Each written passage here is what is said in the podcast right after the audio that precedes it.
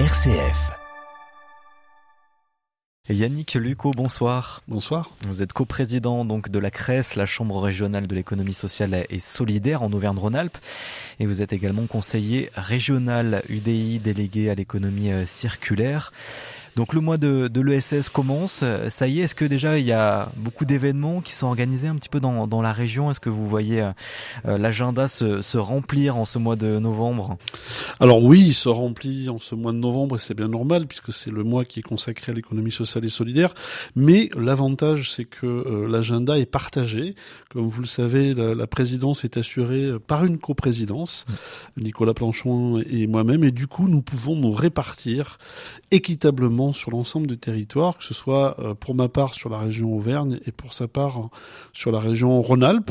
L'idée que l'on a avec Nicolas, euh, que je salue d'ailleurs, c'est de, de ne pas laisser de chaise vide, c'est d'être présent euh, partout et de participer, contribuer à ce que l'ESS prenne toute sa place. Oui, l'ESS prend de plus en plus de place, notamment dans, dans la région par rapport à l'économie, on va dire, conventionnelle? Oui, alors je vais, je vais évidemment d'abord vous donner des, des, des, chiffres nationaux qui d'ailleurs sont à peu près euh, identiques à ceux qui sont régionaux. Mmh. Euh, Aujourd'hui, euh, l'économie sociale et solidaire, c'est 10% du PIB, c'est un emploi sur sept. C'est aussi le cas dans la région. en Auvergne, ouais. en Auvergne-Rhône-Alpes. C'est une augmentation du nombre d'établissements de 6,5 en, en 5 ans, pour 6,5%. Par exemple, sur, sur le département de l'Allier, c'est le premier employeur et c'est pas le seul département de la région Auvergne-Rhône-Alpes pour l'économie sociale et solidaire et, le premier employeur euh, avec 11 000 salariés sur le département de l'Allier. Donc c'est de plus en plus une économie qui pèse. C'est une économie de, du, besoin, une économie du réel et une économie qui euh, prend sa part dans le développement de territoires, dans le développement de territoires ruraux notamment. Et je crois que c'est une réponse à ce qui se passe aujourd'hui dans le monde. Et c'est bien toutes ces valeurs euh, qui nous porte avec Nicolas et que l'on veut continuer à, à, faire avancer sur notre sur notre territoire. Est-ce que vous avez eu une augmentation justement là depuis le Covid? C'est vrai qu'on parle de plus en plus du sens, de ce besoin de trouver du sens dans le travail. On voit de plus en plus de gens quitter leur boulot pour aller vers euh, des secteurs d'activité qui sont un peu différents. Est-ce que l'ESS justement attire ces, ces gens-là? Bien sûr, et d'ailleurs c'est cadre emploi qui le dit, 50% des jeunes qui sortent de leurs écoles veulent intégrer l'économie sociale et solidaire. En fait, le, le, c'est assez simple. Aujourd'hui, on a été habitué à avoir un, une économie qui était basée sur la rémunération du, du, du capital. Et peut-être que c'était le seul ou la seule volonté. Alors, on ne remet pas en cause, on n'oppose pas les, les, les façons d'entreprendre. Par contre, on veut que chacun comprenne qu'il y a d'autres façons d'entreprendre, sous d'autres formes. Vous savez que l'économie sociale et solidaire est composée de plusieurs types de, structures, de type associatif, de type de coopérative, de mutuelle, de fondation, et qui participent évidemment à l'économie du besoin, l'économie du réel. Et je pense que c'est ce qui anime en fait les, nouveaux euh, diplômés qui se disent ben, je, travaille pourquoi quoi C'est quoi le sens? Est-ce que c'est pour rémunérer des capitaux qui ensuite vont s'en aller plus loin? Je rappelle qu'aujourd'hui 2% de la population possède 70% des richesses et qu'il peut y avoir peut-être une répartition un peu plus équitable. C'est le principe, par exemple, d'une co coopérative. Une coopérative, c'est mmh. un homme, une voix. C'est-à-dire que quand la société gagne de l'argent, bah, chacun prend sa part à, à, proportion égale. Ça a du sens. Ça a du sens pour les jeunes parce que euh, bien, le, le, modèle économique, de toute façon, va être amené à, à, à évoluer. C'est une, une économie de proximité aussi. Et ça, il faut le, le rappeler. Dans l'économie sociale et solidaire, on ne va pas produire euh, en Asie, on ne va pas produire ailleurs. Les, la production est, est faite localement. Oui. Les fournisseurs sont locaux et ça, ça, ça a éminemment de sens. Et ça va en avoir de plus en plus d'autant malheureusement avec mmh. la, les périodes que l'on a vécues et les différentes crises qui se sont succédées ces dernières années. Et le rôle justement euh, de la CRES, il est, il est central, hein, la Chambre régionale de l'ESS, il, il, est central ici dans, dans la région. Et vous l'avez dit, une nouvelle coprésidence euh, depuis peu, euh, vous donc et Nicolas Planchon, donc vous êtes conseiller régional de la majorité de, de Laurent Wauquiez. Et de l'autre côté, on a un élu lyonnais euh, écologiste. On a cette, euh, cette petite guerre politique hein, qui existe entre Laurent Wauquiez et le maire de Lyon, euh, Grégory Doucet. Est-ce que vous pouvez vous entendre quand même malgré tout euh, à cette coprésidence au sein de la CRES Non mais là c'est quel bel exemple. C'est-à-dire que les valeurs humanistes, les valeurs de l'économie sociale et solidaire passent au-dessus de tout ça. Nicolas, c'est aussi un entrepreneur. Il est aussi dirige une belle coopérative.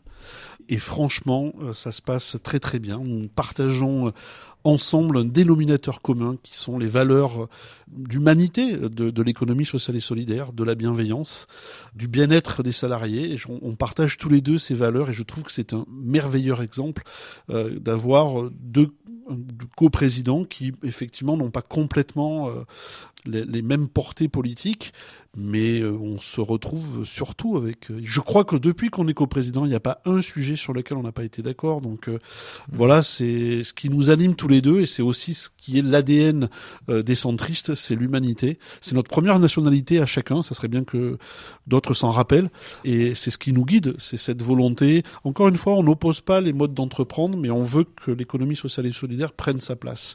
On connaît les chambres consulaires. La Crèce n'est pas une chambre consulaire aujourd'hui et ne dispose pas des moyens d'une chambre consulaire.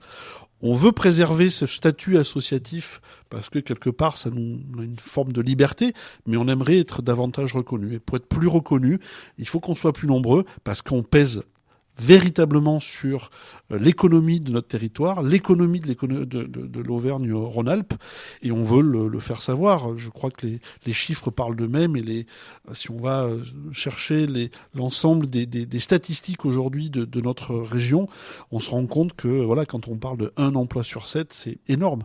Et non, on a, on a profondément cette envie de faire euh, gagner l'humanité à travers notre engagement de et de faire grandir la Crèce aussi cette ambition euh, commune. Et euh, vous avez annoncé donc de nouveaux travaux stratégiques qui sont à venir avec ce nouveau mandat puisque c'est un mandat de six ans là qui qui se termine. Quels sont ces, ces travaux stratégiques? Est-ce que vous allez mettre en place? Vos orientations, vos, vos priorités un peu à, à tous les deux pour la Crèce? La priorité numéro un, c'est de, de, de, développer et d'accueillir de nouveaux adhérents. Il y a encore trop d'entreprises de l'économie sociale et solidaire qui font l'économie sociale et solidaire et qui ne le savent pas. Et l'idée, c'est déjà de développer le nombre d'adhérents pour peser encore davantage. Qu'est-ce que ça apporte euh, d'adhérer à, à la CRES? Alors ça apporte euh, une compétence, ça apporte euh, bah, une volonté commune et partagée. Vous savez, on n'est jamais plus fort qu'ensemble. Et, et lorsqu'on est ensemble, eh bien on peut partager des expériences, on peut s'enrichir les uns les autres, on peut bénéficier de l'accompagnement. Il y a aujourd'hui 15 salariés euh, dans la CRES. Ces salariés sont à disposition des adhérents pour accompagner des projets de développement, mmh. pour accompagner par exemple des projets de refonte de statut, etc., etc. On dispose aujourd'hui de compétences nécessaires pour que nos adhérents bénéficient euh, ben, de savoir-faire, de compétences qui peuvent les accompagner dans leur vie d'entreprise. Parce que je le répète, euh, une association c'est une entreprise, une fondation c'est une entreprise, une mutuelle aussi, et donc une, une entreprise, sa vie. Et notre présence, la présence des collaborateurs que je remercie d'ailleurs de leur engagement, euh, permet d'accompagner les entreprises de l'économie sociale et solidaire, quelle que soit la forme euh, et le statut. Ouais, l'économie sociale et solidaire qui était reconnue quand même depuis euh, bientôt dix ans maintenant avec euh, la loi Hamon du 31 juillet 2014, une loi qui a posé vraiment le cadre et qui doit être évaluée. On va écouter justement le deuxième coprésident de la CRES que nous avions reçu en début d'année 2023, Nicolas Planchon. Donc le Conseil supérieur de l'économie sociale et solidaire a évidemment été saisi. Ça veut dire que les réseaux nationaux, entendez ESS France, et puis finalement par déclinaison territoriale, l'ensemble des CRES se saisissent de la question pour travailler à la fois l'évaluation de la loi ESS, euh, essayer de sanctifier ce qui a déjà été euh, gagné dans ce premier euh, corpus législatif et réglementaire et essayer évidemment d'aller au-delà. Et puis au niveau, au niveau régional, on travaille une feuille de route commune entre l'État dans le territoire, la région Auvergne-Rhône-Alpes et la Chambre régionale de l'économie sociale et solidaire pour avoir une feuille de route commune en termes de développement de l'ESS dans le territoire. Yannick Lucot, donc on attend, on attend votre autre président de la, la CRES. Euh, donc deux questions. Où est-ce qu'on en est déjà un petit peu de cette évaluation de la loi Hamon sur euh, le SS qui va fêter donc elle est toujours voilà, elle est toujours en cours. elle est toujours en cours. Il y a des groupes de travail notamment sur ESS France.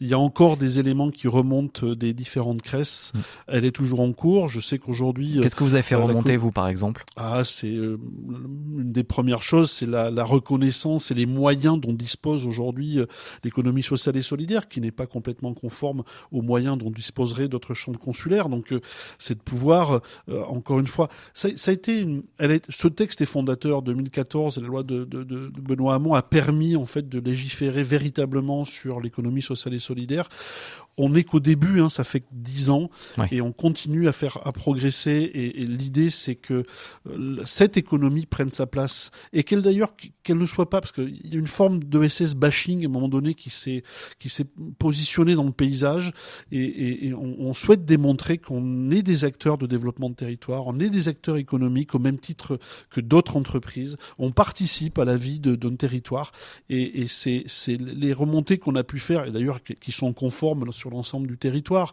On n'invente rien, mais l'ensemble des crèches de, France et ESS France, on a la même volonté de faire reconnaître cette économie et que les porteurs de projets sont encore davantage accompagnés, que les crèches disposent de moyens plus importants pour qu'on puisse accompagner les initiatives d'économie sociale et solidaire. Et elles sont multiples et elles touchent d'ailleurs tous les métiers. Elles touchent tous les secteurs économiques. Et, c'est de ça dont on a besoin. Encore une fois, on peut avoir dans certains secteurs économiques des entreprises conventionnelles à capitaux rémunérés, mais aussi on peut avoir des coopératives, on peut avoir des associations et qui portent un projet différent. Mmh. Le projet, c'est c'est le la, la volonté d'apporter une réponse réelle et de proximité. Il y aura aussi une évaluation euh, parlementaire ensuite. Mais donc pour revenir aussi sur la deuxième partie de, de l'intervention de Nicolas Planchon, c'est cette feuille commune entre la Crèce et euh, la région Auvergne-Rhône-Alpes. Vous êtes conseiller régional, euh, Yannick Lucot, de la majorité. Est-ce qu'il faut davantage orienter la politique économique régionale vers le SS C'est vrai qu'on entend beaucoup les sujets de relocalisation, de réindustrialisation avec la vice-présidente, la première vice-présidente Stéphanie Pernaud. Est-ce que l'ESS doit être intégré davantage à cette feuille de route à la région? Elle est déjà intégrée en fait, puisqu'aujourd'hui les dispositifs de, de, la région sont, sont ouverts euh, au monde de l'ESS et les entreprises de l'économie sociale et solidaire peuvent disposer des, des, des, outils de financement dont disposent les autres entreprises. Et c'est plutôt pas mal de se dire, l'économie sociale et solidaire, ce sont des entreprises. Et, et déjà, ça dresse un, un tableau euh, qui est nécessaire. Donc euh, hmm. euh aujourd'hui, les dispositifs euh, qui permettent de financer l'économie euh, conventionnelle permettent aussi de financer euh, l'économie de l'économie sociale et solidaire. Donc, euh, alors, on fait jamais assez hein, pour l'économie sociale et solidaire. Qu'est-ce qu'on pourrait faire mieux, par exemple? ah, je, Enfin, pour moi, il y a encore des dispositifs qui, qui, qui, devraient être un peu plus ouverts et puis peut-être plus communiquer sur ces dispositifs. Lors de la dernière conférence régionale de l'économie sociale et solidaire en préfecture de région, des dispositifs ont été présentés, mais on devrait peut-être plus communiquer, la région devrait peut-être un peu plus communiquer sur l'existence de ces dispositifs. Je vais vous donner un exemple sur l'économie sociale et solidaire et par exemple sur la capacité des associations à s'ouvrir aux capitaux d'investisseurs.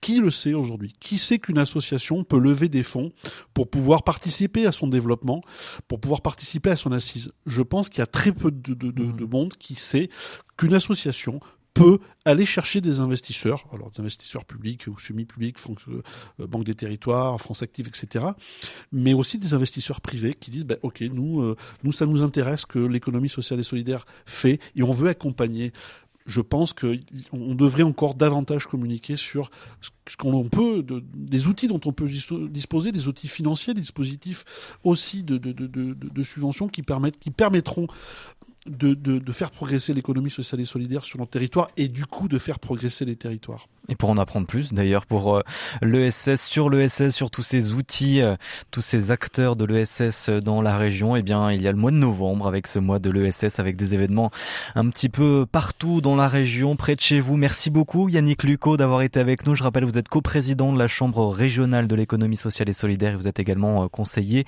régional délégué à l'économie circulaire. Merci beaucoup. Merci à vous.